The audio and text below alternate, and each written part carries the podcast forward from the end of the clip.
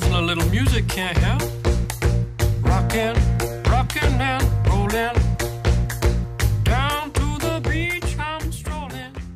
Fala aí, gurizada! Tudo belezinha? Pedidos do Bernardo?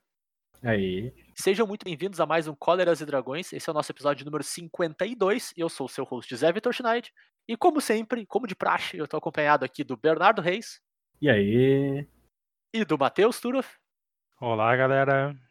E hoje é dia 31 de janeiro. E pra quem tá ó, recém ouviu o episódio passado, é basicamente o mesmo dia que a gente lançou o episódio passado, porque tivemos probleminhas aí técnicos e logísticos, assim como o nosso Uhum. glorioso governo federal. Nós somos especialistas em logística, então a gente erra ela com frequência. A gente tava, a gente tava muito ocupado derrubando Wall Street. É, mas tu tem, tu tem que entender que o episódio sai no dia D e na hora H, né, cara? A gente não, não promete nada, mas a gente entrega alguma coisa, né? Ah, meu Deus. Então a gente teve os probleminhas pra lançar o episódio passado, a gente pede um pouquinho de desculpas aí. Mas eu acho que o episódio longo compensa um pouco isso, né? A gente fez quase três horas de episódio. Eu escutei o, nosso próprio episódio logo depois do lançamento também. E eu saí pra correr na rua três vezes. E para terminar o episódio, basicamente. Porque eu não terminava. Cara, eu gostei bastante, ficou bem bom. Então espero que vocês tenham gostado também. Mas hoje a gente tem um, um tema um pouco diferente daquele, mas que também vai dar continua- continuidade em Kaldheim. A gente vai fazer o Bernardo fazer um cosplay de Uro, basicamente. A gente vai vestir ele com aquele glorioso grito e aquelas algas saindo do corpo, porque ele vai destruir o Standard. Né, Bernardo? O teu objetivo de hoje é pegar o Standard virado avesso e fazer isso sobre ti, né? Ah, Quê? eu pensei que a gente, eu pensei que a gente tava banindo o Bernardo. É uma Ainda possibilidade? Não Ainda me não. explicaram direito. Depende, depende do, do que acontecer nesses planos dele, né? Depende do quanto ele destruir o Standard. Porque ele pode tentar e não conseguir, né? Mas aí, Bernardo, conta pra gente o que, que tu vai trazer pra gente hoje. Eu vou, eu vou trazer então aqui sete ideias, vamos colocar assim, de decks que podem fazer muito feio ou não. Então 50, 50 por 50, né? 50% de chance de dar certo. Com certeza. Pro novo standard. Eu vou evitar falar de decks já existentes. Certo? Tipo, shells já existentes de deck, né? Porque eu vou dar, o que eu vou dar aqui são ideias. E alguma, algumas delas eu vou trabalhar mais, porque algumas delas envolvem cartas específicas, as outras é só um contexto. Porque se eu der uma decklist pra vocês, é a decklist do dia 31 de janeiro. O formato tem. Quanto, quanto tempo? Uma semana? Cinco Quatro dias? dias? Sim, é, cinco dias. É. Vocês vão, olhar e dizer, mas isso aqui não faz nem sentido com os decks que estão jogando, com não sei o que, não sei o que. É óbvio que não. Então é melhor dar a ideia e trabalharem ao redor da ideia do que dar uma lista pras pessoas, né?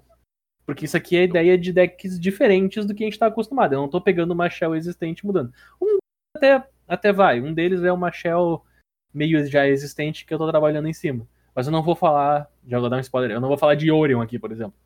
Não- Certo. Não vou falar de deck de Orion. É porque tá, tá, tá exilado, né? Tu, tu baixou o Yorion agora, tá tudo exilado. Talvez volte no episódio que vem. Vai voltar tudo no final do episódio, Zé. Justo. Deus o livre. O encerramento vai ter três horas. Ah, não façam isso comigo de novo, gurizada. Tá, mas ah, então assim, é isso. Ideias do Bernardo, não vai ter muita lista, é muito mais ideia, cartas que fazem sentido dentro daquele daquela ideia, né, de como desenvolver aquele aquele arquétipo, aquela aquele basicamente aquele brainstorm de plano, né? E outra coisa que vocês podem esperar muito nesse episódio é vinhetas do Turo. Porque o Turo vai, vai ser o responsável hoje por fazer as vinhe- vinhetas, já que o Bernardo vai ser o grande mestre de cerimônias do dia, né? Então, Turo, por favor, vinheta do deck número 1.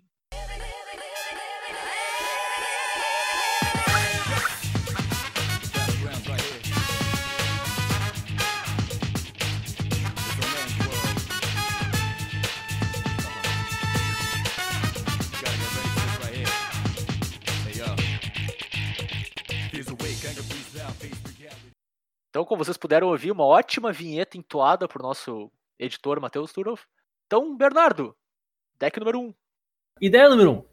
São decks utilizando a carta Confronto dos Scalds. O que, que seria Confronto dos Scalds? Encantamento, saga, de 4 manas. Duas, uma vermelha e uma branca. A primeira parte diz: exile os quatro cards do topo do seu Grimório. Até o final do seu próximo turno você pode jogar esses cards. Jogar, inclui terreno. Parte 2 e 3. Toda vez que você conjurar uma mágica neste turno, coloque um marcador mais um mais um na criatura alvo que você controla. Beleza, por que, que eu tô falando decks de confronto dos Scouts? Porque é uma saga de card advantage que meio que te pede uma curva baixa. Então, tu pode ser branco e vermelho, como diz a encantamento, a, a cor do encantamento. Tu pode ser Mardu, tu pode ser Naya, tu pode ser até Jeskai, se tu tiver afim, mas eu duvido muito. Mas vai saber o que, que as pessoas vão aprontar nesse negócio. Ah, É Pra ti- Pokémon, cara. É, pra te tentar usar o máximo possível dessa saga numa curva baixa pra utilizar ela como topo da curva de forma de card advantage. Tem gente que tá passando dela do ponto da curva e colocando mais o dragão 5 mana 4-4 o Arc da Tesouro lá. Pra- porque daí tem além da curva do confronto dos scouts, não sei se é válido ou não. Então, o que, que eu vou dizer pra vocês? Confronto dos scouts, tu quer uma curva baixa. Que carta comba bem com o confronto dos scouts? Uma criaturinha lá de Eu a edição das sagas, Eldraine, branca, duas mana 3-1. Quem é que lembra desse aí? É o pastorzinho aquele, né? Esse mesmo. É o Pastor do Rebanho. Ele tem uma aventura de uma mana branca instantânea que diz devolva permanente alvo que você controla para a mão de seu dono. Tu pode utilizar com essa saga para devolver essa saga para tua mão e fazer ela de novo se for necessário, além de ser uma criatura das mana 3-1. Inicialmente parecia uma ideia muito boa tu ficar gerando card advantage nesse tipo de deck agressivo. Só que, pelo que eu tô percebendo, cara, tu não precisa desse bônus a mais do pastor de rebanho nos decks de scout. Uhum. Ah, eu não acho que seja necessário pra ti fazer o confronto scout mais de uma vez, porque ele tem aquele efeito Sphinx Revelation de achar o segundo. Claro. Então, tu vai. Tu comprou a carta do turno, baixou o confronto dos scouts, são quatro cartas. E depois tu vai comprar mais uma carta no outro turno, cinco. Então tu tem. Passa por cinco cartas com um encantamento. Já é muita carta que tu passou adiante pra chegar num, num outro confronto dos scouts. Isso não, isso não chegou no confronto dos scouts, tu gerou uma carta de advantage muito grande, que não era pra ter gerado por causa da tua combinação de cor, e assim vai. Outro aspecto interessante dessa criatura com aventura é que elas geralmente são mais fáceis de conjurar na aventura, e aí tu garante a carta, né? Porque ela não vai embora mais no final do turno. E como ela conta como duas mágica, Uhum. ela ativa muito bem o segundo e o terceiro capítulo da, da carta. Sim, inclusive a ideia de fazer Naya é fazer RG e botar branco só pra esse encantamento. Daí tu faz um meio que um RG aventura, Hum, que tu vai usar o, O bichinho de uma mana lá. o bichinho de uma mana lá, o Innkeeper. sim, Eu- vai usar o, a- o bicho da Bela e a Fera. Isso, esse mesmo, a, a Fera Apaixonada. Claro. Então tu vai utilizar esses mecânicos. que tu tradicionalmente vai querer botar marcador nas criaturas menores pra elas serem melhores, e a fera apaixonada vai perder suas 1-1s. Ela não vai poder atacar. Só que, tipo, como tu tá fazendo mágica pequenininha, tu tá bufando as criaturas, tu tá castando tuas mágicas, depois tu casta as mágicas grandes, tu vai gerar card Claro. advantage, ao mesmo tempo tu vai baixar terreno. Eu imagino que esse tipo de deck aí vai exigir uma quantidade maior de terrenos, porque ele vai te pedir que tu chegue na curva 4 e continue castando mana. Então, por mais que seja um deck de curva baixa, talvez tu queira algo próximo de 25 terrenos. Não Claro. sei se 26, por mais estranho que isso pareça. Então é indicado que tu tenha alguma coisa de mana sync, né? Nem que seja uma Fênix, a que volta do Grave, que tem Escape. Uhum. Ou então uma, uma segunda maneira de gerar card advantage no estilo de Great Range. É, aí eu Que é tenho o- ignorância de combinação de O, carta. né? o- o grande, o grande círculo. Sim. O grande círculo. E, e uma coisa que é legal, Bernardo, que tu falou que, tu, que ela tem esse aspecto Sphinx Revelation, né? Que ela se, se alimenta e acha próxima, vamos dizer assim. E ela funciona muito bem quando tem mais de uma na mesa, né?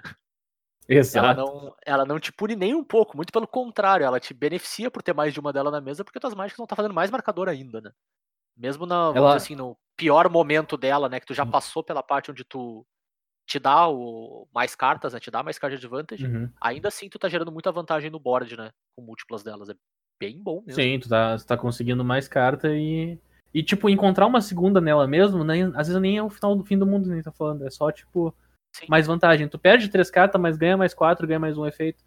Tudo depende do jogo que tu tá tentando fazer, né? Sim. Ei, e outra também, às vezes tu achar um showdown nela, é tudo que tu queria era tirar uma carta de quatro mana do topo do teu deck. Tu vai jogar o resto, É. sabe? Também exato. é bom. Depende muito do momento. Cara, é bem, bem forte mesmo, um mecanismo bem bacana. Esses cara. tipos de deck, eles carta. ficaram melhores por causa que agora a gente fechou todo o ciclo de dual, né? Sim, com certeza. Inclusive facilita splashar dessa maneira que a gente tá falando, que é um ou outro aí, porque tu baixa o terreno. Claro. Tu usa os terrenos que são vermelho e verde. Ou então vermelho, vermelho e branco. E daqui a pouco tu pega e baixa um no, no, do outro lado. E daí tu Sim. liberou toda, todo o teu encantamento, tudo que tu precisava fazer, além de botar carta de sideboard. Cartinha muito boa pra esse tipo de deck. Cartinha nova dessa edição aqui. Que a gente não fala muito sobre as cartas incomuns que participam do, do formato, por causa que quem chama atenção são as raras, né? Quer- Querendo ou não, quem chama atenção, quem busca o holofote do negócio são as raras. Mas as cartinhas incomuns, elas também fazem seu, seu impacto no formato. Sim, Na verdade, uma é, caixa é, comum. É a cola, né, comum. cara? É a É cola. a cola do, do deck inteiro. Então, uma cartinha muito boa que chegou nesse formato aí, que, que provavelmente vai jogar por um bom tempo, é o Vândalo Mascarado. É uma criatura 2 mana 1-3 Morpholoid. Isso já todos os tipos de criatura, então ele pode se encaixar em deck tribal se tu quiser, olha só. E ele tem uma Sim. habilidade que quando ele entra no campo de batalha, tu pode exilar uma carta de criatura do teu cemitério. E se tu fizer isso, tu exila o artefato encantamental que o componente controla. Num formato standard, onde a gente tem decks de Orion que botam 50 permanente em campo. O pessoal tá tentando jogar de UB Control, que usa o tomo, aqui é um artefato lá, o Maze Mind Stone. Uhum. Quando tu tá jogando contra um deck RG, contra alguma coisa que vai usar Great Range. Até quando tu jogar contra um próprio deck de E showdown, né? de confronto dos scouts. Tudo isso aí vai ter um alvo pra ti. Então esse carinha, ele é um 3, né? Ele não é a melhor coisa do mundo, ele é um 3. Só que ele tem esse efeito muito relevante que ele se livra do perrengue, que é uma permanente do outro lado.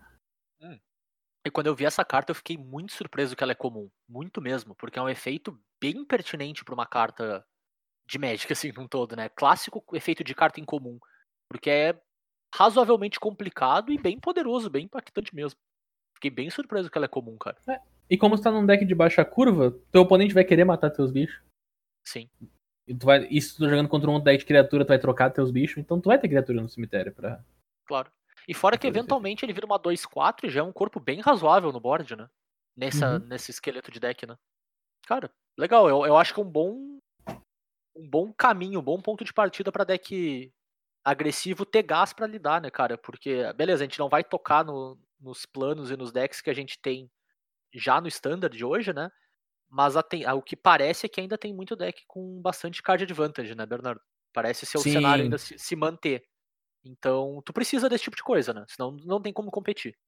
É, eu, eu acho que enquanto não não rotacionar Eldraine do Standard, vai ser um formato muito cheio de card advantage. Tipo, Uhum. as cartas geram muito valor, até exagerado um pouco, eu acho. Muito por causa da edição de Eldraine, justamente por causa dos, dos Companion que ainda resta, que é o Yorion, umas outras cartas, tipo a Great Range e por aí vai. Tipo, é muita card advantage pro negócio. Claro. Inclusive, como eu tinha falado no episódio anterior, GW provavelmente não vai jogar porque tem muita card advantage. A menos que o GW use uma Great Range, mas daí eu acho que não vai se equiparar com o resto. Não dá, e né? o Não vale a pena. GW, GW e Orion, aí tu tem. Ah, não, não. Aí GW e Orion a gente conversa sobre. É um deck que É. tinha no final da rotação passada, talvez funcione. Bernardo, ou melhor, Oi. Turo, Ah, roda a vinheta do plano número 2. ok.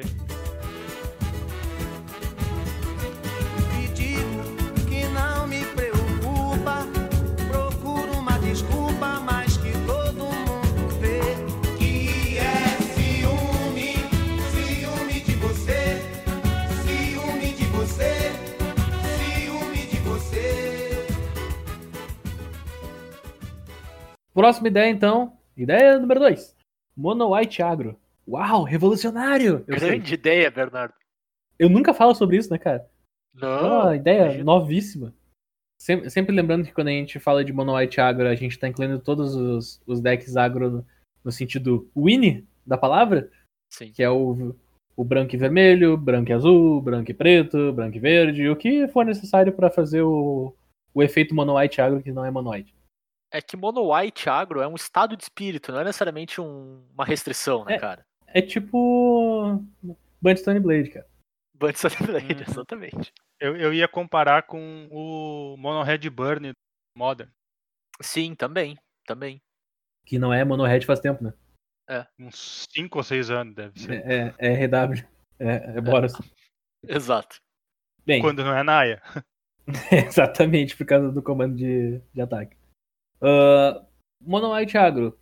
Por que, que eu vou destacar o Mono White Agro aqui? Por causa das razões que eu falei no episódio passado. Novas cartinhas, fazendo, fazendo a aparição aí no formato novo. Posso falar formato novo?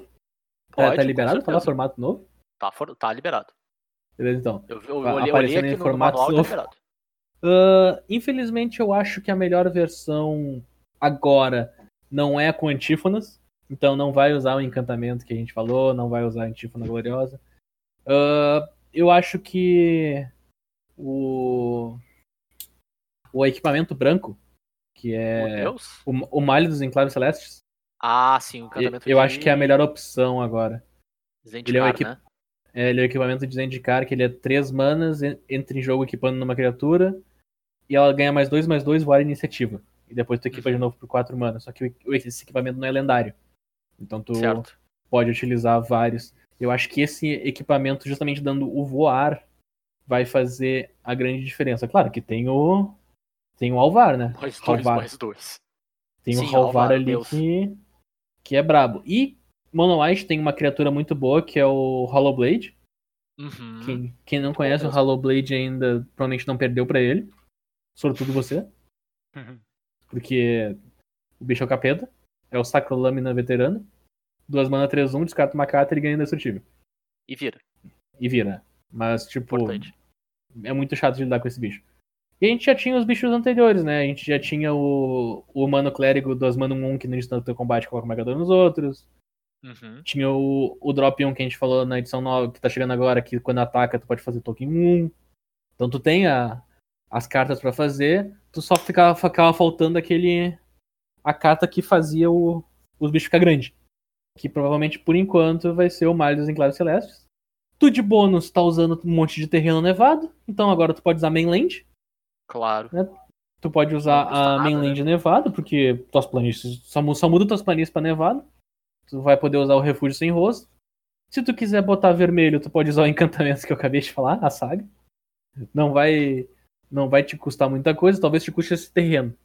Porque tu precisa Sim. usar umas dual. Mas não, não, não é o fim do mundo. Mas assim, ó, é um deckzinho que bate porrada rápido, ele tem umas respostas boas, porque a gente ainda tem a Skyclave Apparition. Ela exila qualquer permanente de custo 4 ou menos. Então ela resolve muita coisa. A gente tem os terrenos, que tem que são mágicas também. Então a gente tem, por exemplo, Kabira Takedown, que dá dano numa criatura igual. Uma criatura ou Planeswalker, igual ao número de criaturas que tu controla. E é um terreno também, então se precisar tu vai baixar ela cedo, senão tu vai usar como uma remoção ou de criatura ou de Planeswalker. E, tipo, plano de sideboard, daí tu vai pra metagame, né? A gente não fala, não tem como planejar isso. Mas tu tem umas cartinhas, que nem eu falei, tu tem um Alvar, que tu pode baixar como Deus, tu pode baixar como o equipamento dele.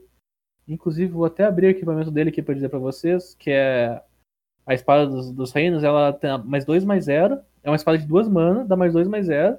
E quando a criatura equipada morrer, tu devolve ela pro ponto do dono. Sim.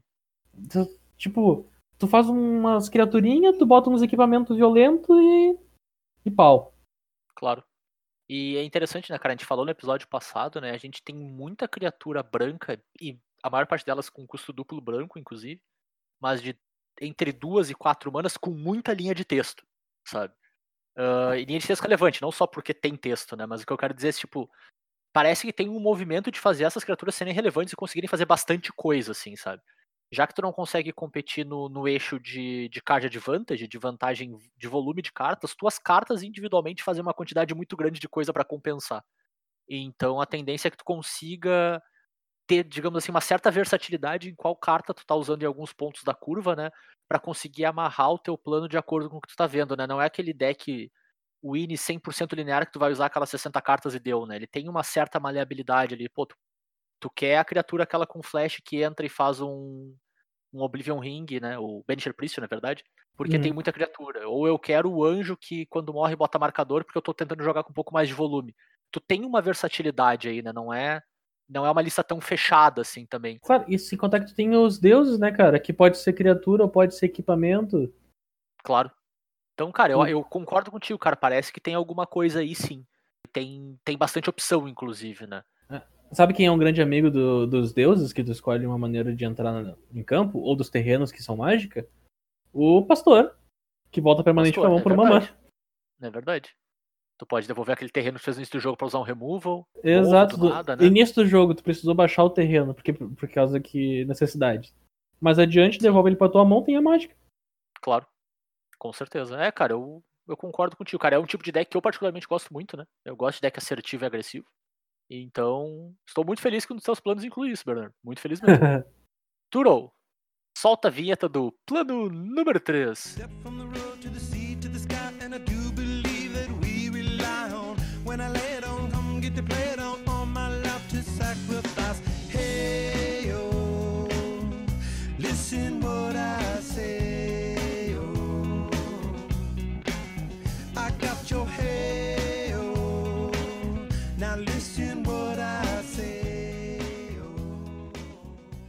Vamos lá então. Plano número 3.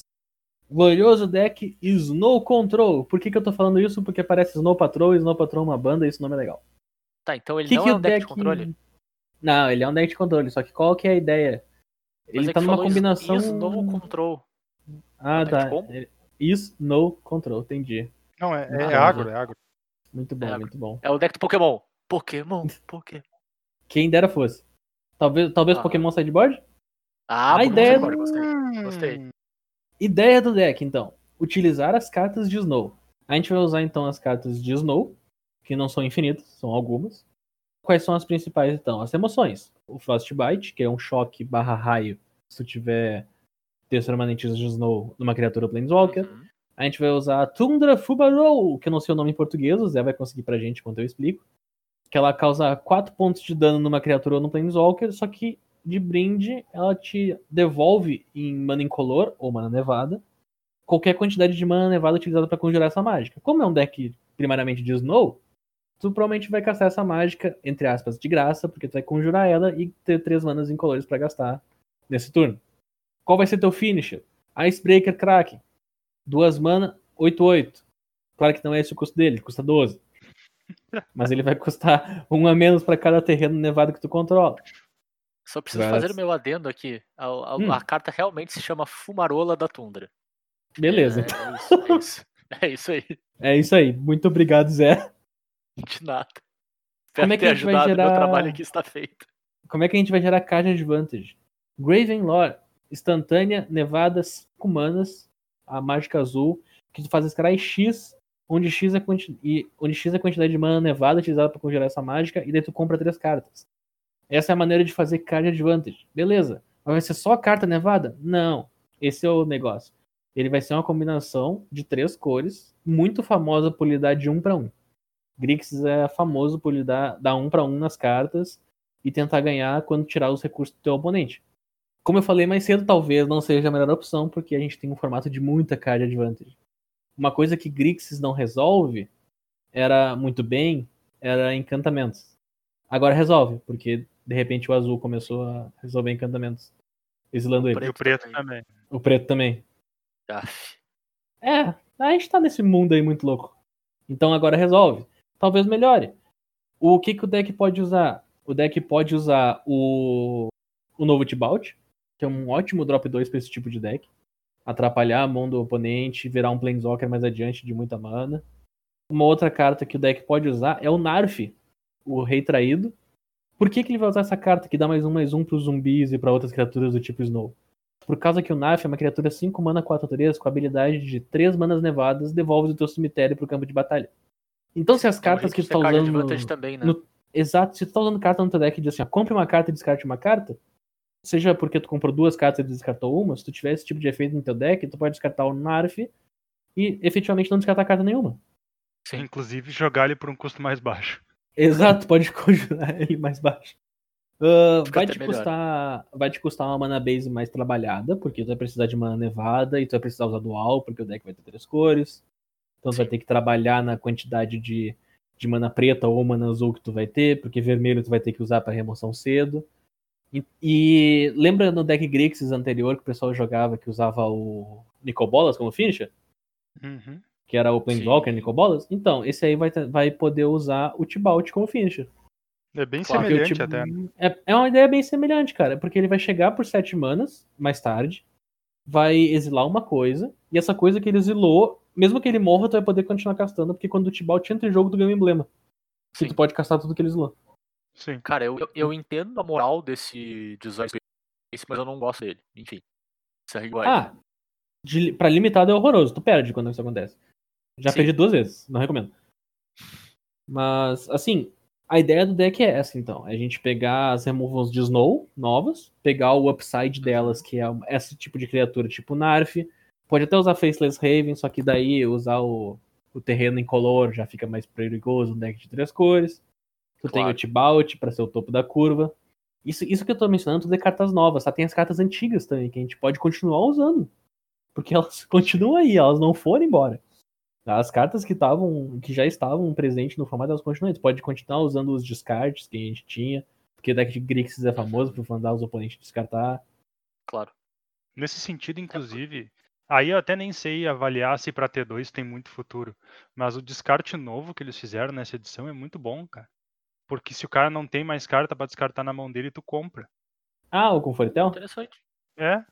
Ele é 4 mana, o cara descarta duas. Ele ainda tem a opção de tu poder fazer Fortel por só duas manas. Que te dá uma flexibilidade bem interessante. Mas se o cara não tem mais carta na mão e tu comprou o descarte, que é o, o ponto fraco do descarte, aí tu compra a carta. Uau. Bom, hein? Bom Exatamente. Ah, eu, tava, eu quase esqueci de falar, cara. Tem a cólera de Snow. Que é a cólera No preto tem a cólera de Snow. Seis mana destrói todas as criaturas. Ou Planeswalker, tu escolhe um ou outro. E daí tu devolve uma criatura ou Planeswalker com custo de mana X ou menos do cemitério pro campo, onde X é a mana nevada que tu usou pra conjurar mágica. Sim.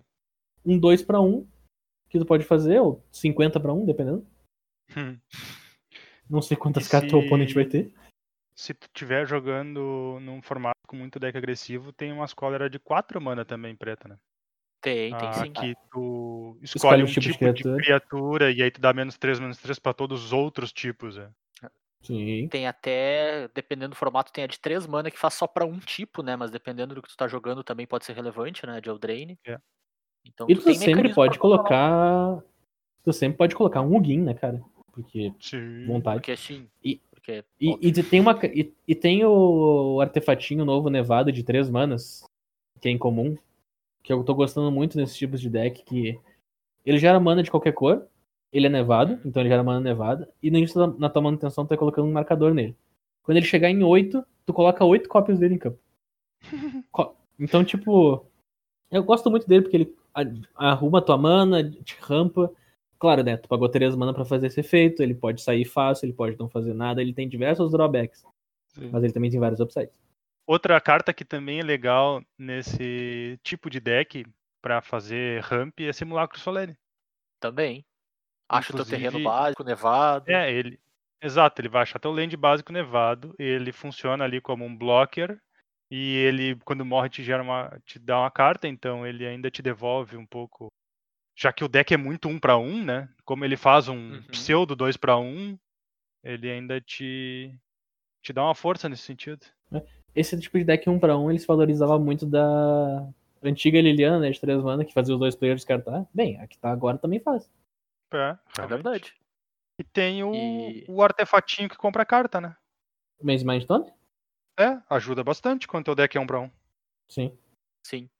É, e eu gosto muito nesse tipo de shell de tu ter os descartes, cara. Tu ter acesso a descarte é muito bom, porque daí tu tenta tirar as ferramentas do oponente de dar o pulo em cima de ti, né? Tu troca um pra um com as coisas que importam de fato, né? Costuma Uhum. ajudar muito mesmo. Muito mesmo. Enfim, vamos adiante? Acho que é, né? Acho que é. Era uma pergunta. que. Não, vamos, vamos. Então, Faz a Turão, puxa, puxa solta a vinheta do plano número 4.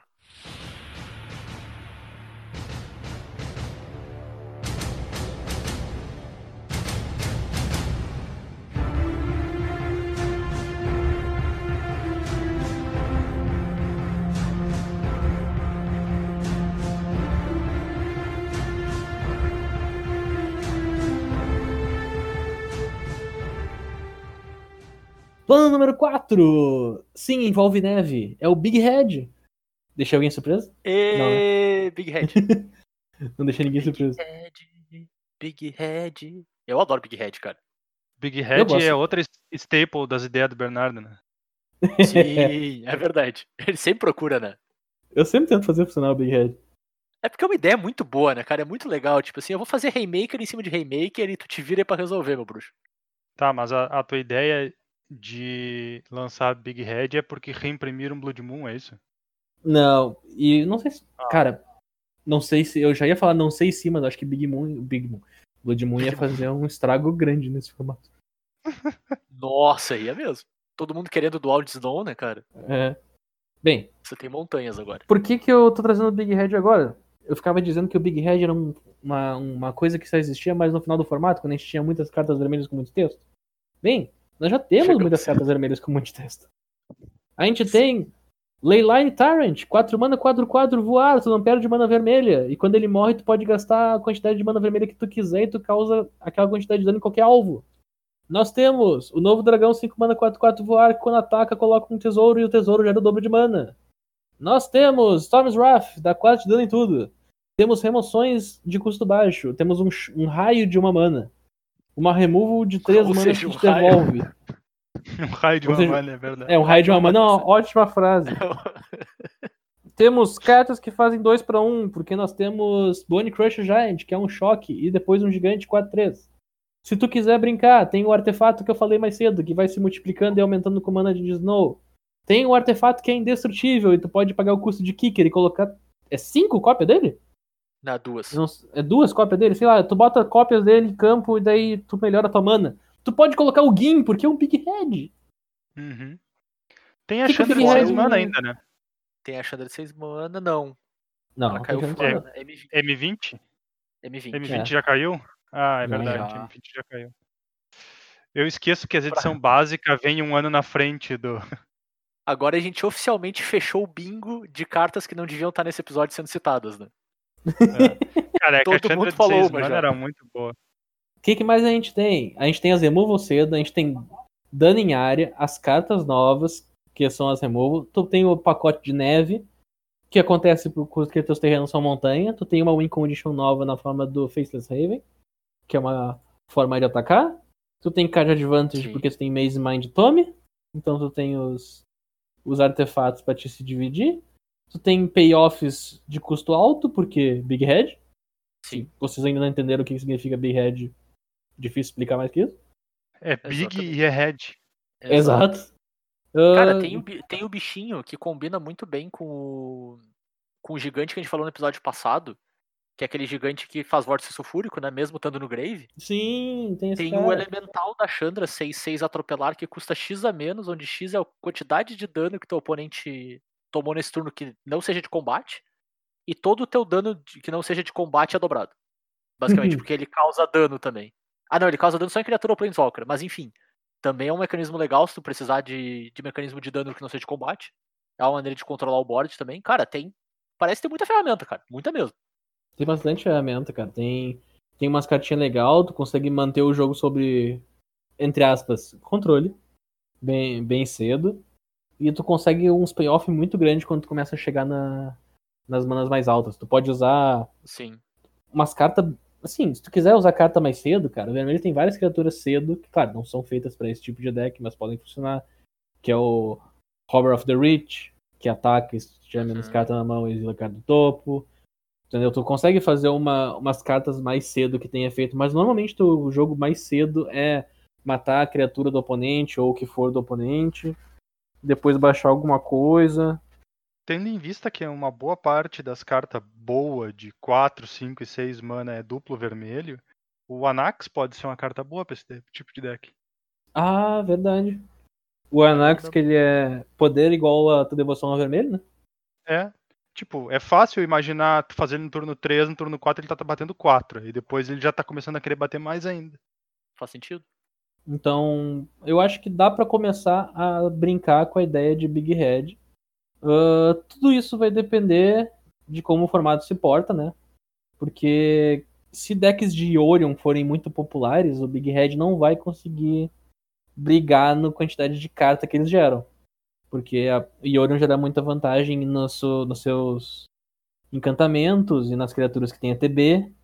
Então tu vai ter que gerar vantagem zerando a vida do oponente. Mas tem muita carta Parece interessante. um Tem, cara, tem. Tem o Golem, tem o Tectonic Giant.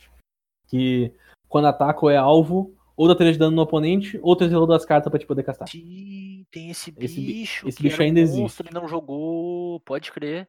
Pode Então, crer. tipo, tem cartas. A questão é, tu tinha que chegar vivo pra te começar a castar elas. Sim. E agora tu chega vivo por causa das removals e da combinação de cor. A gente ainda tem É. o Terror of the Pix, que é um dragão de 5 mana, que não tem ímpeto. Ah, Mas se verdade. for alvo, é 3 de, é três de vida que o cara tem que pagar. E sempre que uma criatura entra em jogo, ela dá dano com o poder. Então, carta de 5 mana mítica, tu pode escolher. Carta de 4 mana mítica, tu pode escolher também. E, e parece que tem um subtema de gigante legal que dá pra fazer, né? Dá, dá Assim, pra fazer precisa- subtema não gigante precisa fazer com um deck o Quake Bringer. gigante, mas sei lá, é uns 12 gigante fácil, assim. E daí tu pode usar Bem- carta tipo a reunião catártica pra descartar a carta e comprar. Se tu E quiser. botar teus gigantes no grave pra ficar dando dano no cara. Isso. E como tu é vermelho, tu vai usar muito mais artefato do que qualquer outra coisa, né? Sim. E daí tu Pra- vai querer usar mana. Pra comprar carta tem aquele efeito da. O, a outra face da deusa vermelha de 3 mana. Que tu descarta Que é um uma carta. artefato. Descarta uma carta pra exilar duas do topo e poder jogar até o final do turno. É, ah, Sim, dá pra é fazer muita coisa. Dá pra fazer muita coisa. É, então fica Então aí. deem uma olhada. vez. Ah, claro, a gente pode usar o nosso melhor amigo Simulacro Solene. Uhum. Nossa, sim, Simulacro Solene tem a cara de Big Head. Nossa. É tudo que tu quer, né? É. Tudo que tem. E, e, cara, o bicho que deixa o teu oponente frustrado quando tá jogando standard, assim. E vermelho, tu não- cara, é uma é. cor que lida imediatamente com artefatos. Então o grande círculo não é realmente. Tipo, ele é um Ele fica problema, pequenininho. tu consegue resolver ele, porque tá na cor principal que destrói artefato. Sim. Tem muitas opções boas pra destruir artefato. Sim. É verdade. É verdade mesmo. Então temos aí mais um staple dos planos do Bernardo presente no episódio de hoje. Mono White, Big Red, de mãos dadas, os Tá. 2,80 por hora. E uma, uma pergunta: Embercleave vai nesse tipo de deck? Sim ou com certeza? Uh, Eu acho não, Tur- eu, pois é, eu ia dizer, eu acho que não também. Eu acho que não. É que, tipo assim, quando todas as tuas criaturas são um Embercleave, tu não precisa dela quase, sabe? É, Vocês, vocês estão dizendo. Tal- talvez, cara, seja por causa da Embercleave que esse deck não funciona, inclusive. Tu não precisa do deck, né? Tu tem uma carta que faz o deck inteiro. Talvez. O Turo já esteja rogando a praga aí. Socar o cara na porrada. É, pode ser, Pô, pode Turo, ser. não mesmo. acaba com o sonho tão cedo, cara. Cara, eu não sei por que a gente tava falando de carta vermelha e não falou da melhor carta vermelha até agora. Justo. É um, é um bom ponto. Mas vamos lá então. Turo, solta a vinheta do plano número 5.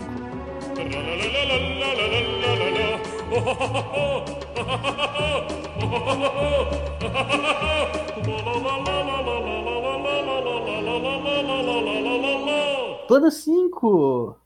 Olha o que voltou, gurizada. Deck de Time Walk. Bu! Bu! Ah, pelo menos esse O que, não que nós temos deck, né? aqui? O que, que nós temos aqui? Quem jogou na época de Cans of Tarkia vai lembrar que tinha um deck de Crush of Tentacles. Que Meu era uma instantânea- um feitiço de 6 mana, que podia ser por 5 se tu tivesse castado uma mágica antes. Que se tu castasse por 5 mana, devolvia todas as permanentes não terreno pra mão de seus donos e tu fazia uma 8-8. Uhum, Quem lembra desse deck? Eu lembro desse deck. Eu Então, contra esse deck eu fiquei muito triste. esse deck, tudo que ele fazia era colocar um monte de terreno em campo. Fazer Crush of Tentacles, ele tinha Sylvan Advocate, uma criatura 2 mana, 2, 3, vigilância, que ganhava mais 2, mais 2, tu tinha 6 terreno, era isso? Acho que Sim. era. Isso aí, isso aí. Ele tinha Den Protector pra devolver Crush of Tentacles do cemitério pra mão. Sim. Então, tipo, era isso que o cara o deck fazia. E ele ganhava turno extra com a mágica de 6 mana que podia dar Awaken e transformar um terreno numa 6-6. Então ele Sim. ganhava de ti nessa. Ele fazia uma coisa gigante, jogava dois turnos extra e tu morria. As turnos extra não eram essa- infinitos, os turnos exila- se exilavam. Essa é uma das poucas épocas da minha vida em que eu joguei Standard com uma certa frequência.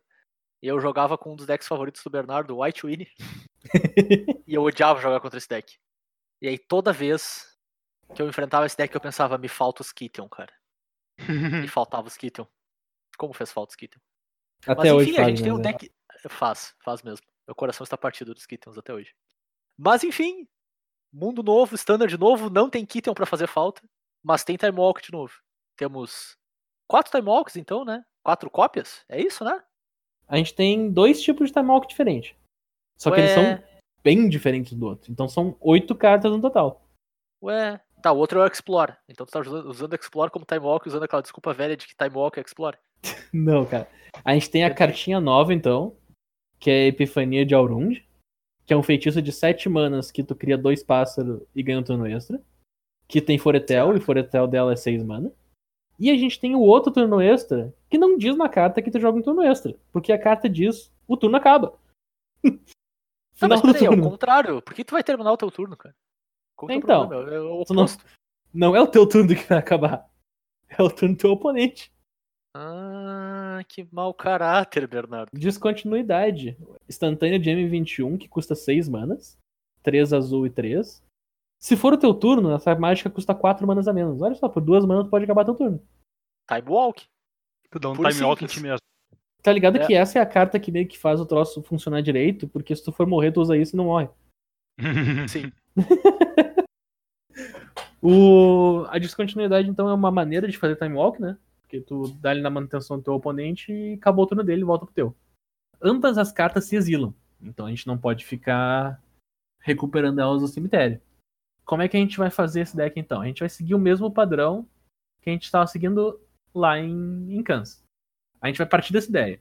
Então a gente vai usar Cultivate, a gente vai usar Migration Path, que é a rampa 2 terreno básico e cicla. Sim, a gente vai usar terreno nevado, porque terreno nevado é muito legal. Além disso, ele, o terreno nevado nos permite usar o finisher, que é o Kraken. Porque como tu vai rampar um monte, tu quer baixar uma coisa pra ganhar o jogo. O Kraken Certo. vai custar duas mana. Porque tu vai rampar um monte.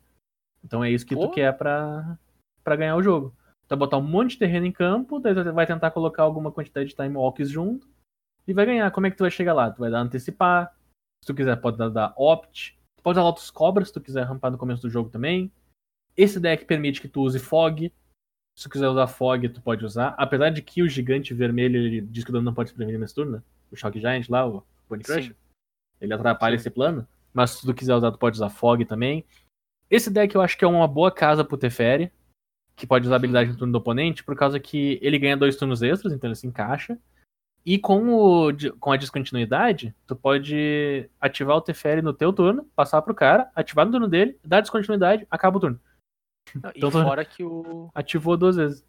E fora que o Teferi, como um Planeswalker, né? Ele é um ótimo turno extra pra absorver um daninho também, né? Exato. O que, que mais? Tu pode usar Beanstalk Giant pra te rampar e ter mais uma maneira de ganhar o jogo. E o deck é esse, gurizada. O deck é extremamente redundante. É ramp, time walk e uma win condition. Uh, coisas pra enrolar o jogo no começo, que pode ser Lotus Cobra, pode ser Fog. Eu botei aqui até um Avalanche Caller, que é uma cartinha incomum, que é duas mana, um 3, e por duas mana o terreno nevado vira 4-4 Hexproof até o final do turno. Uh, sei lá, é ideias assim que eu tô tendo, não sei como é que funciona esse negócio. A gente tem cartas de time walk suficiente, a- inclusive a carta de time walk bota uma win condition, que é os pássaros. A gente tem uma maneira de fazer uma win condition barata, que é os terrenos nevados. Uh, e tem o ramp. Agora, se isso vai ser o suficiente pra te chegar lá, não sei dizer. É, Não tem uma cartinha. parece- Que, que não tinha uma cartinha que nem tinha em. Vai me falhar a memória agora qual a edição, mas era uma instantânea de 4 manas que devolvia todas as criaturas pra mão de dono, onde. que tinham resistência menor que o número de ilha que tu controlava. Ele que controla assim, Engulf the Shore, é de. Em Golf the. Shore, né? Isso, não, não vai ter essa carta aí. Sim, eu ia Esse dizer, tipo falta ela, né? Falta, Falta ela. ela. Tu pode colocar um sleep que vira os bichos do cara e não desvira. Tipo, Claro. tu pode botar algumas coisas assim pra inventar no meio do caminho.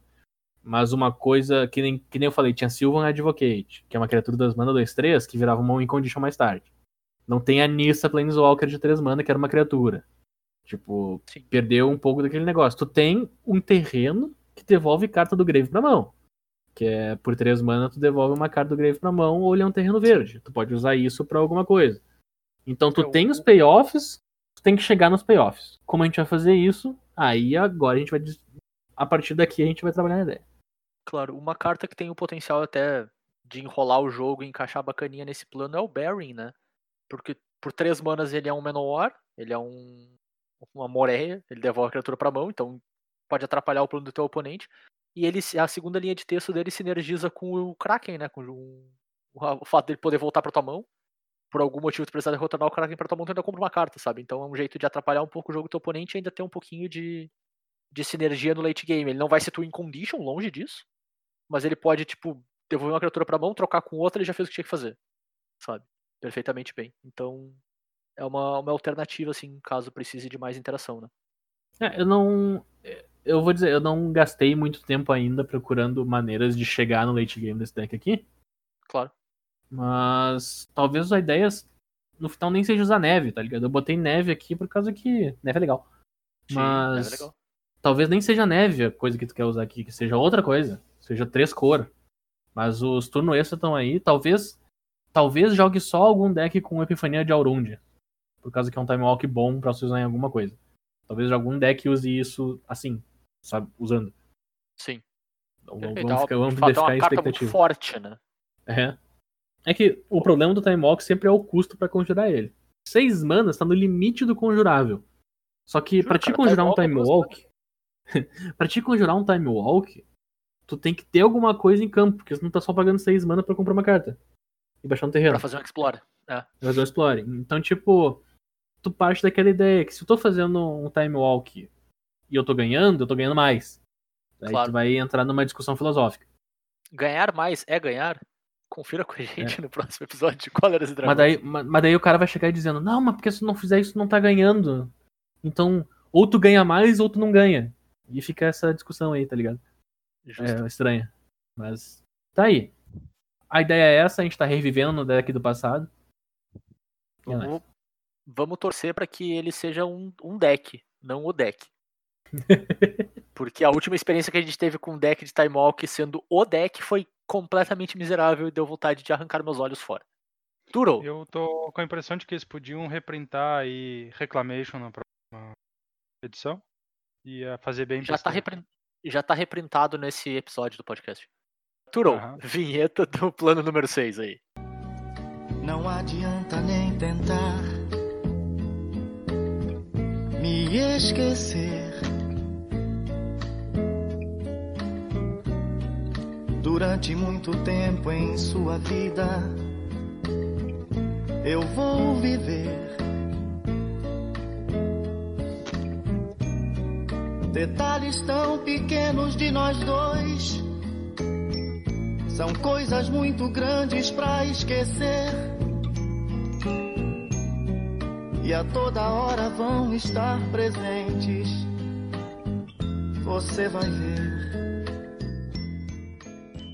Plano 6, então. Lembra que eu falei que tinha um deck que eu ia trabalhar ao redor que já existia? Então lá, Sim. BR Sacrifice. Por que, que eu achei que valia a pena trazer aqui pra vocês? Entrou uma carta nova que eu acho que vai fazer o deck funcionar novamente. Que é um dragão que saiu agora em High. Que ele é 4 manas, 3, 3 voar. Como é que eu posso dizer o que, que esse dragão é pra vocês? Vocês sabem Falkenhafer Aristocrat? Sim! Falkenhafer Aristocrat era um bicho que fazia um deck funcionar na época de Innistrad, que era que era um dos principais Famoso. decks do formato. O famoso Aristocratas. Famoso aristocrata, exatamente. Ah, então, o que a gente tem aqui é um Falkenhafer Aristocrata ruim. Mas no Standard, até mesmo um Falkenhafer Aristocrata ruim é bom. Que, Certo. que frase que frase motivacional é essa, né? Uhum. Cara, é, é, é, é que nem Cavaleiro do Zodíaco essa frase, cara. Que todos os episódios alguém falava, a próxima geração é sempre melhor que a, que a anterior. E aí lançaram Lost Canvas, Lost Canvas, todos os cavaleiros varriam o chão com os novos. Mas é isso. Então, Eles eram bons, mas tu vê a geração antiga é foda, né? o predador de, de Immerstorm, Immerstorm, Immerstorm, sei lá como é que se pronuncia essa coisa. Turm. É um dragão 4 mana 3 3, que nem eu falei, voar. E ele tem duas habilidades. Sempre que ele se torna virado, tu exila até uma carta de um cemitério alvo e coloca um marcador mais um mais um nele. Olha, É, olha, olha esse efeito. o mar- é, nota que o marcador sempre entra, né? O marcador sempre entra, exilando carta não. E ele tem um segundo efeito que diz: sacrifique outra criatura, ele ganha indestrutível e vira. Uhum. Se ele Que é ficou indestrutível, Falkenrath, ele né? cresce. É a falta de Carlos Garrafa. Ele cresce. Ele é uma criatura 4 mana 3-3 voar. Então ele se encaixa naquele plano Palkenrath de ser o bicho voador. Ele é o, o bicho que sacrifica, porque ele tem esse efeito nele. Ele fica indestrutível, ele cresce. Ele vai se encaixar aonde? Na base BR Sacrifice que a gente já tem. O que, que a gente tem na base BR Sacrifice? Nós temos Crocs, que quer muitas cartas no grave. Nós temos as criaturas pretas, tipo o 2 mana 2 1 toque mortífero que entre jogo mila duas cartas, que é uma boa carta pra se trocar ou ser sacrificada. A gente tem o Timaret Call of the Dead, a saga que mila 13 e fica fazendo zumbi.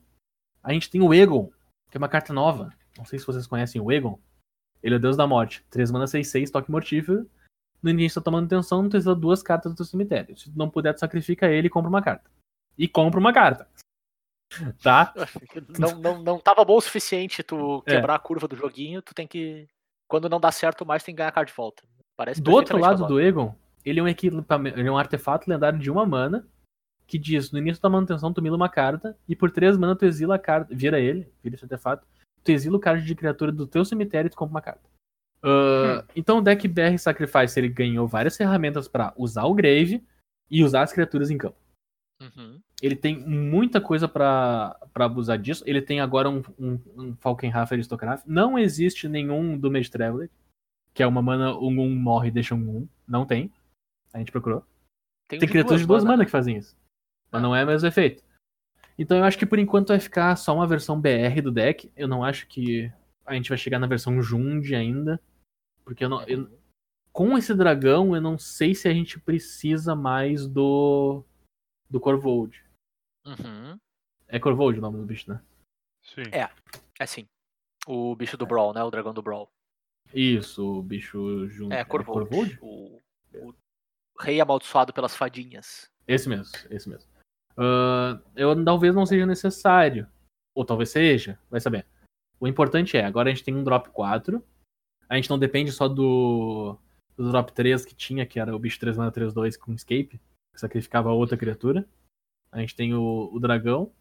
Então eu não vou necessariamente dizer pra vocês, ah, esse é um novo deck, esse é um novo negócio. Não, esse é um deck que ganhou um power up muito grande. E eu espero ver aparecer com frequência. Por causa desse dragão. Claro. E é, o- é o tipo de coisa que a gente tem que ter cuidado, né? Eu acho legal tu trazer esse ponto, Bê. Que é normal a gente subestimar uma carta que ela não é tão boa quanto a anterior. Vamos dizer assim, que ela lembra, ela tem um, um design muito parecido com uma carta antiga, anterior, mas ela talvez não seja tão boa. E a gente acaba dando menos valor a ela do que ela merece por essa comparação direta, assim. E, cara, é, é um. Tem os dois lados da moeda, né? Tem o lado que a gente usa isso como uma heurística de avaliação de carta, que isso facilita muito pra gente entender o que, que ela é capaz de fazer. Ah, se às vezes a gente não tem um comparativo, fica até difícil de saber qual que é o limite do, do estrago. Quando tem um comparativo, tu olha pra carta e tu pensa, pô, eu sei mais ou menos o que ela é capaz de fazer. Mas tu também não pode simplesmente dizer, não, então ela é ruim porque ela não consegue chegar no nível da outra, sabe? Às vezes ela, o contexto, e a gente espera muito, né, que o time de play design consiga enxergar isso quando tá testando, né? Que o contexto, às vezes, ela precisa ser um pouco mais fraca, porque senão talvez ela quebra alguma coisa, ou talvez essa pequena diferença no desenho do- da carta encaixa mais no contexto do que o desenho anterior. Enfim, é só pra gente ter cuidado nesse vício, né? De às vezes desvalorizar uma carta porque ela não é melhor, imediatamente melhor do que o comparativo direto que a gente tem historicamente com ela, assim. A gente olha pra cá e diz, ah, essa aqui não é aquela. E descarta. Exato. Manda um- manda um abraço. Que ela é e, e ela é muito mais parecida com ela do que pior que ela. Uhum. O, o que torna ela pior é a, é a menor parte do processo, assim, sabe? Então, cara, é, eu, eu olhei pra carta e achei bem poderosa também. E tem que ter esse cuidado, cara. Todo, eu vi muita gente falando mal dela muito rápido, assim. Então prestem atenção nisso, gurizada. Às vezes não vale a pena. Como diria nosso glorioso Obi-Wan Kenobi, somente os Sith lidam nos absolutos, né, cara? É, tipo, o que que vai ter? Não tem haste, tá? Não tem ímpeto o, o demônio. Ele não Sim. é uma 4-1 ímpeto. Só que, assim como a Falkenrath, ela entrava naquele deck pra fazer a mecânica do deck, esse cara pode vir fazer a mesma coisa. Concordo. Concordo. Turo, Sim. solta a vinheta do plano número 7 e último plano, diga-se passagem.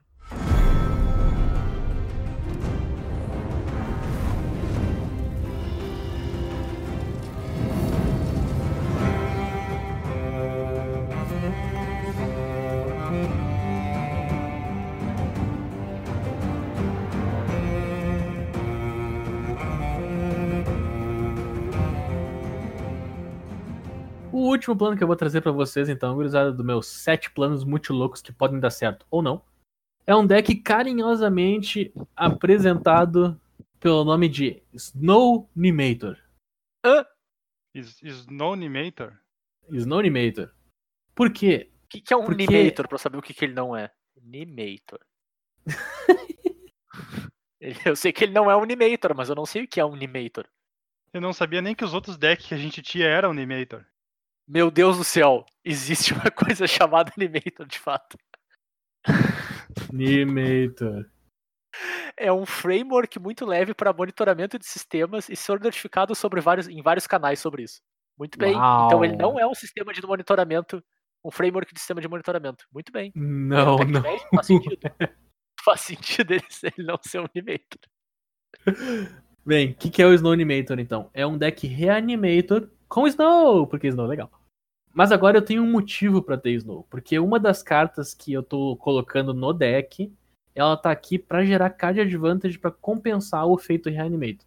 O que, que é o efeito Reanimator? É a sequência de acelera tua mana, compra a carta e descarta, revive o bicho. Tá? Você tem que fazer essas três partes do, do Reanimator comprar carta e descartar, barra colocar no cemitério cartas, Uhum. ah, acelerar tua mana e reviver o bicho. E o bicho tem que valer a pena, né? Porque tu não vai reviver um Elf Lanoir. Hum. O que, que a gente, Uh, que que a gente vai fazer com né? isso? Como tu tem muitos Elf efeitos de. Como tu tem muito efeito de compra descarta, ou olha as três do topo, coloca uma na mão, o resto no cemitério, ou só mila a carta, tu precisa de coisas que façam algo do teu cemitério. Então, o que, que a gente vai ter no cemitério que tem esse efeito?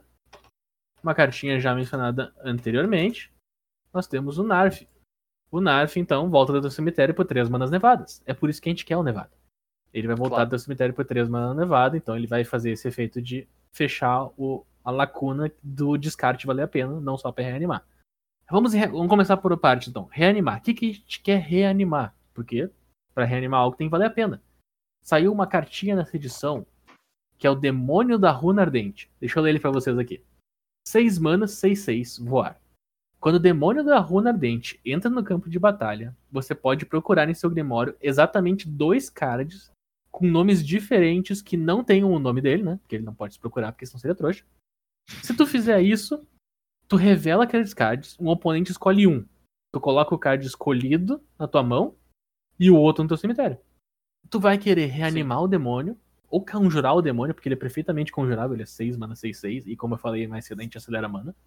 Teu oponente vai ter uma opção horrorosa entre o ruim e o pior, porque ele vai dar duas opções dos teus oponentes que vão se enquadrar no teu plano de jogo. Seja teu plano de jogo voltar pro jogo, se é que dá pra dizer isso, produzir vantagem, tu pode simplesmente jogar duas cartas pro teu oponente que não importa qual ele coloque no cemitério, tu vai tirar vantagem disso, porque quem sabe que tem na tua mão é tu, não teu oponente. Então tu mostra duas cartas pra ele, e esse teu oponente pode não entender nada que tá acontecendo. Tipo, tá, por que, que ele quer essas duas cartas? Qual é a carta que ele quer de verdade? Então tu dá pra jogar esse minigame. O que, Claro. que mais tu pode reanimar? Porque não é só o demônio, né? Se fosse só o demônio, tu não ia poder reanimar nada. Nós temos Vorme do Massacre. Esse é bom. Como diria o carinha da cerveja lá, massacre, muito boa escolha. cara. Muito boa. Ele entra em jogo, as criaturas dos oponentes ganham menos 2, menos 2. Toda vez que uma criatura que o oponente controla morre, aquele jogador perde 2 de vida. Então, Vorme do Massacre limpa board, ele é uma ótima criatura 6-5. Nós temos criaturas, então, grandes e de valor pra trazer de volta. O deck vai ser majoritaria- majoritariamente azul e preto, eu imagino. Uhum. Tu pode, se tu quiser, colocar alguma quantidade de terrenos duais, aquelas duais novas, pra colocar um Tibalt no deck, pra poder baixar ele turno 2 ou baixar turno 7, não é necessário. Tu pode colocar alguma combinação de uma outra cor, caso tu queira reviver, reviver uma criatura de outra cor também. Sim. Tu não Como, como a gente vai acelerar a mana? A gente vai acelerar a mana com o artefato nevado, esse de 3 manas, que vai ganhando marcador e quando chega em 8 se multiplica, porque ele gera mana nevada e gera mana de qualquer cor e te acelera. Por que que precisa acelerar? Porque as cartas que revivem criaturas custam 5 manas. E pagar 5 mana pra te reviver uma criatura é um custo alto. Porque efetivamente tu tá trocando uma carta na tua mão por uma carta no cemitério que já, tava, que já tinha que estar lá. Claro. Tá, nós temos diversas cartas de reanimar criatura. A gente tem uma que coloca dois marcador, um marcador na criatura se tu pagou três preta. A gente tem um que a criatura volta com lifelink. A gente tem o da edição básica que a criatura, que a criatura só volta. Tem o Cara, novo essa dessa edição. Link é muito bruta. É, a, a do lifelink é bruta. Tem o novo da edição que tu pode fazer Foretel. Pode prever ela por duas manas e depois congelar ela por quatro. Que é muito melhor que Tá bom. Sim, definitivamente. Então, e como é que tu vai tocar as cartas do cemitério? Aí a gente pode brincar com o Egon, que eu falei mais cedo, que é um artefato de, que por um artefato de uma preta tu começa a milar uma carta do turno. Tu pode utilizar ah, Strategic Planning. Tá de volta. É a galera costumava usar essa carta muito no, no deck de God for All Gift, né? GPG. Tu olha as Sim. três cartas do topo, coloca uma na mão e o resto no cemitério. Tu pode utilizar a, ca- a cartinha que saiu. Nossa, qual é, qual é a edição que saiu instantânea? Aquela do encantamento, Zé? Instantâneo do encantamento. Ah, foi inteiros. Foi inteiros, né? Eu não sei como é que eu descobri que carta tu queria dizer, mas eu descobri que carta tu queria dizer. Que é o Thirst for Meaning. Tu compra três manas instantâneas, tu compra três cartas e descarta duas, a menos que tu descarte um encantamento. É uma ótima maneira de descartar carta, porque tu vai comprar três, descartar duas, provavelmente descartar o que tu queira reanimar. Se tu tiver encantamento no teu deck, melhor ainda, porque tu pode usar pra card de advantage depois. Tu já tem o que tu precisa no jogo, tu gera só card de advantage com isso. Tem Dá pra uma contornar- cartinha- Hum. Tem uma cartinha que eu tava olhando aqui que parece maravilhosa pra esse tipo de deck, chamada Waker of Waves, que é a baleia de M21. Ah, essa é bem legal mesmo. Sim, Ela é 7 cara. manas por uma 7-7. Ela dá menos 1, menos 0 para as criaturas do teu oponente. Então, m- sozinha na mesa ela já diminui, mesmo que esteja amplo, né? A, a board do teu oponente, ela diminui Até a força. melhor se tiver amplo, né? É. E além disso, ela, por duas mana, tu pode descartar ela, olhar as duas do, to do topo do teu baralho, botar uma na tua mão e uma no teu grave. Então, e ela vai ter o grave, né? Sim, cara. Eu tinha esquecido dessa Ela carta faz completamente. Tudo, tudo em um só. é. Essa carta é ótima mesmo. Bah. Dá, dá pra usar a Liliana Waker of the Dead, porque ela é uma forma de removal, porque ela dá menos X, menos X igual ao número de cartas no teu cemitério. Tu Sim. vai querer colocar Sim. carta no teu cemitério. Ela sobe descartando carta, então tu pode descartar as cartas que tu precisa. Fora que o emblema dela a gente não comenta, né? É um reanimate o tempo todo. Então, Sim. fica aí a ideia que eu acho mais legal de todas essas que eu falei, o Snow Animator. Ela é a melhor ideia. Ela é a ideia Definitivamente. mais legal. Então, tipo, por ela ser a mais legal, ela provavelmente é a menos consistente. Tem que ser. ela provavelmente tem que ser, que ser mais trabalhada. Por causa que tem que valer a pena tu conjurar as criaturas, né?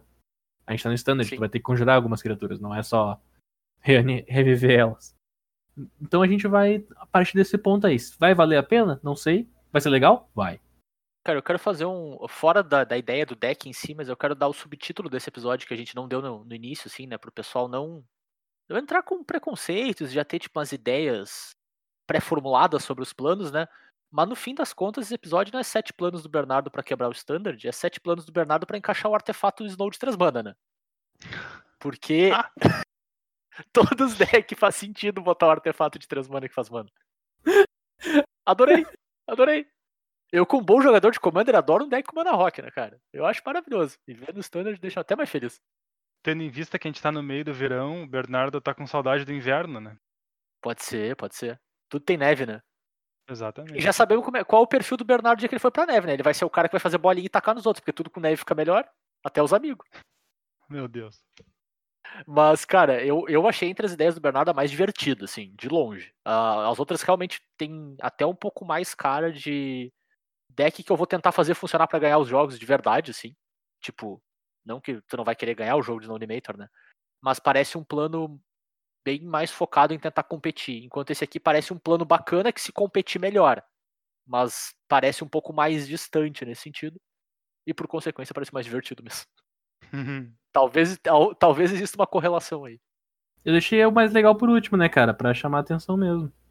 Cara, eu acho que tu manda. É pra, pra gerar expectativa. Eu, eu gosto. É isso aí. É assim que funciona conteúdo na internet. A gente não sabe fazer ainda, mas a gente vai aprendendo.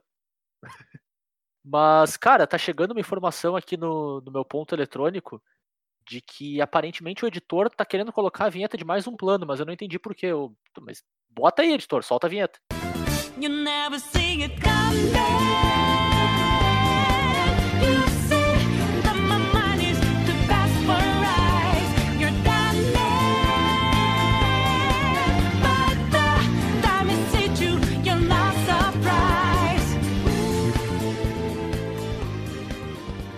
Então eu trouxe pra vocês aqui um bônus deck.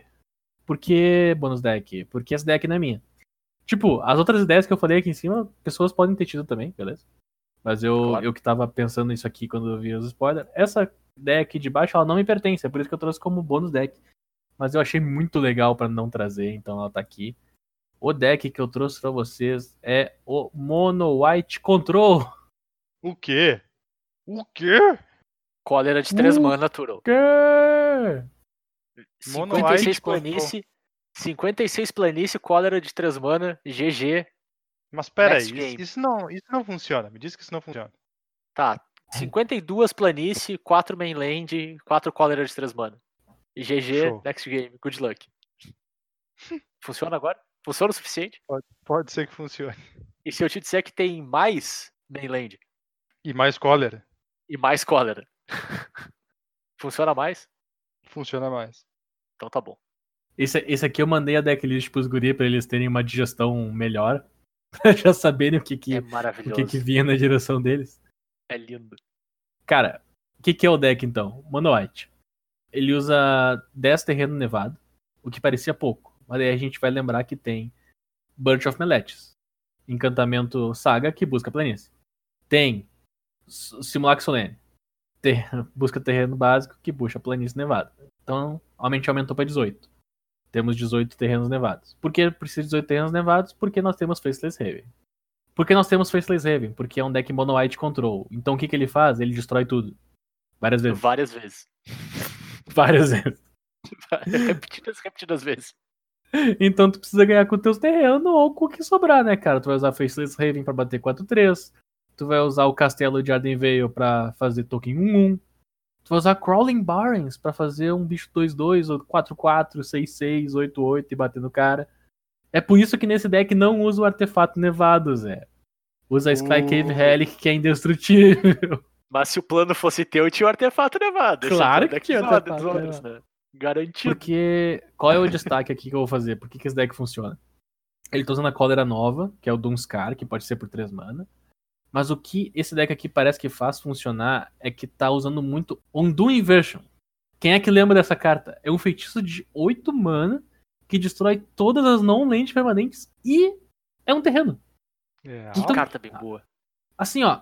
Por que, que isso aqui tá aparecendo agora? Tem muito deck de Yorion, muito deck de Yorion. Porque o pessoal sabe que Yorion funciona. Uhum. E Yorion preza em ficar com um monte de permanente em campo. Undo Inversion acaba com todas as permanentes do campo. Então tu vai limpando o board, limpando o board, limpando o board. Quantas vezes for necessário. Seja porque o Undo, seja porque o Gin, porque a gente tem o Gin no formato. Então tu se livra de tudo no board. É por isso que tu precisa desses terrenos. Essa, essa decklist que eu mandei aqui é sensacional, porque usa Maze Mind Tome pra te achar as cartas que precisa. Usa Elspeth Conquers Death porque a carta é ridícula. Usa Skyclave Relic que é indestrutível. Usa as Infinitas Cóleras. Simulacro Solene, Skyclave Apparition, Undo Inversion. Emeria's Call, porque é um terreno que é uma mágica também. Usa o Gin. Usa as novas cartinhas que fazem anjo, né? Usa o feitiço de 4 mana que faz um token 4-4. Ou que tu pode fazer Foretel, que é XX e branco. Daí tu faz X tokens 4-4 var. O deck é isso, cara. É essa coisa feia que, que não compra carta, que mata tudo várias e várias e várias vezes. Bernardo, Como é que tu chama esse deck de feio? Tem Legion Angel pra comprar as cartas. É lindo. Tem Legion Angel. Cara, tem um Legion Angel no deck e três no side. Olha, olha muito incrível. É sensacional. Assim, ó. É, é isso, cara. O deck é feio, o gameplay dele é feia. Mas se Undo Inversion, que é destrói tudo que é non-land, fizer o que, fizer o que é pra fazer contra os decks de Orion, o deck vai ganhar sem pena. Sim, de fato. E, cara, en- encaixa uma ou duas cólera e faz um tu não precisa muito mais do que isso, tá ligado? E se, essa, se esse for um shell consistente o suficiente pra fazer isso, banda bala. Simples assim.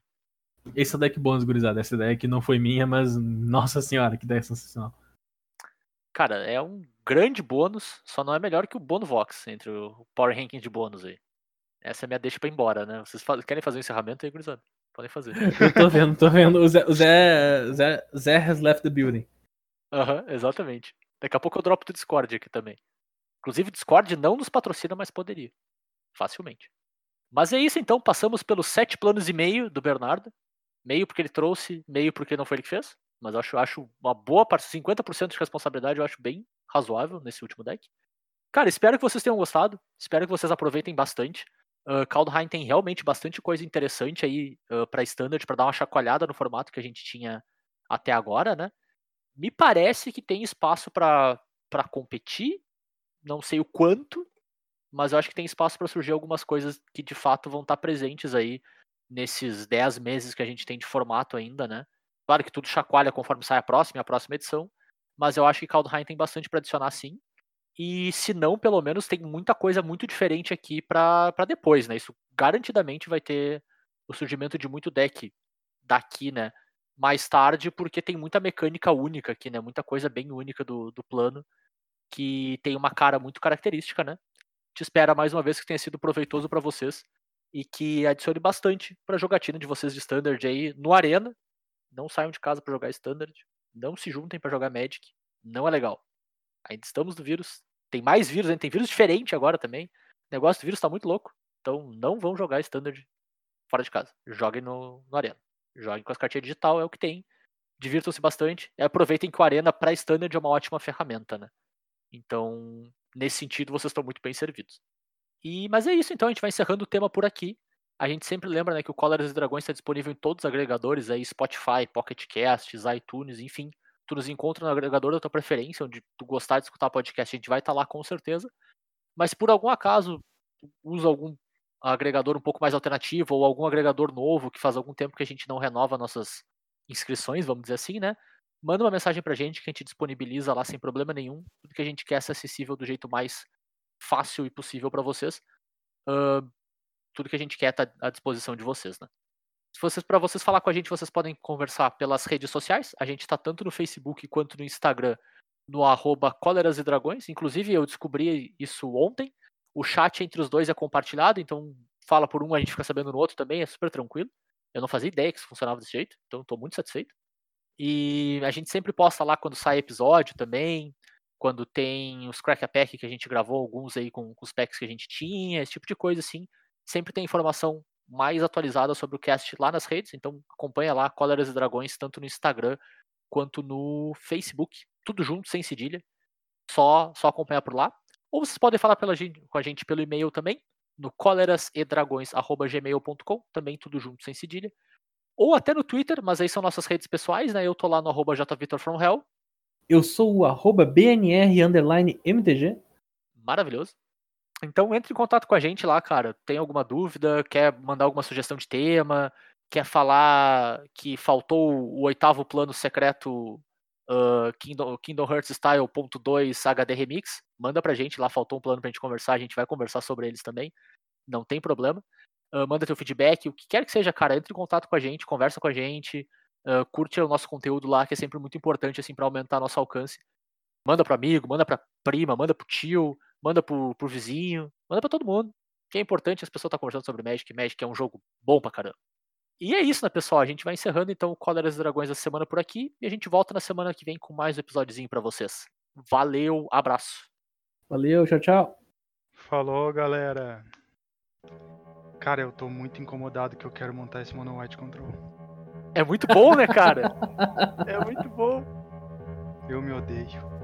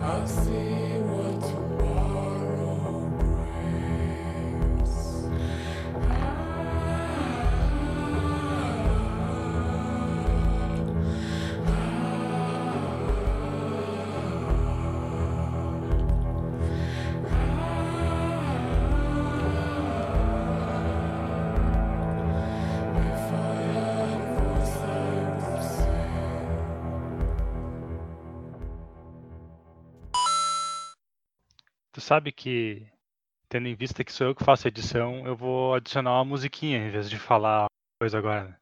Como tu quiser, cara. A responsabilidade é toda tua, a escolha é toda tua. Tu prefere botar uma Tá bom. musiquinha, tu prefere, prefere cantar uma vinhetinha? Não, eu tô Tu bem, eu tô bem. prefere virar uma estrelinha na gravação do episódio? Cara, é o que teu coração mandar. Tudo que eu quero são as tuas vinhetas. Eu, vou, já, eu já vou colocando aqui do lado a vinheta pra me lembrar das ideias que eu tive, se eu tiver a ideia. Tá bom. Sempre lembrando que na, no Mono White Agro a gente inclui vermelho e branco, vermelho e verde. Na verdade, a gente tem. Peraí, eu sempre burro com essa Azul e né? verde. É, azul eu e sempre burro, eu sempre burro. Azul e preto. É. É, não, e ele faz uma mana nevada, ele é mais uma permanente que conta. E, Uhum. cara, ele, ele te abre uma avenida que eu acho interessante pra esse tipo de deck. Em especial, dado o cenário que a gente tem de muito deck de card advantage. Eu vou bater algumas vezes nessa tecla, né, nos- durante os teus planos, porque eu acho que é importante tu ter isso em vista, né? Cara, tu pode virar a curva e dar um Banefire no teu oponente pra ganhar o jogo. Sabe? toma 14 de dano aí, bruxo, ainda não vai anular, sabe? Porque tu do nada tu gerou 7 mana a mais do que tu tava contando, sabe? Então é, ser, um- é uma avenida que tu pode usar um finisher mais mais assertivo até, de certo modo, né? Não um finisher que, tu- por exemplo, o Kraken, tu o cara consegue interagir e tal, com uma carta dessas, tu não, realmente não consegue fazer nada, sabe? Não, Não, não tem Benefire. tem Banefire? Tem Não, M21, atenção. não tem? Foi Tem embora? em 21? Eu acho que tem, não tem? Foi Tu embora, até não falou tá de Banefire no episódio passado. Sim, mas era histórico. Ah, era histórico, pode crer. Tá bom, então esquece o que eu falei. 2019. Eu tinha a sensação que tinha ainda, cara. Esquece o que eu falei. Manda embora. Adeus. O- Parecia uma boa Quer que ideia. eu corte? Por favor. Pode Tá. botar no final se tu quiser. Não tem problema nenhum. Não, essa aí, essa aí eu sei que tu sabe que tu não salva. Undo Inversion. Quem é que lembra dessa carta? É um feitiço de 6 manas que diz destrói todas as non-land permanentes. Oito, mano. É É oito. 8, mana, caralho. Eu. Nil. Tá, peraí. É um feitiço. Vamos lá, vamos lá.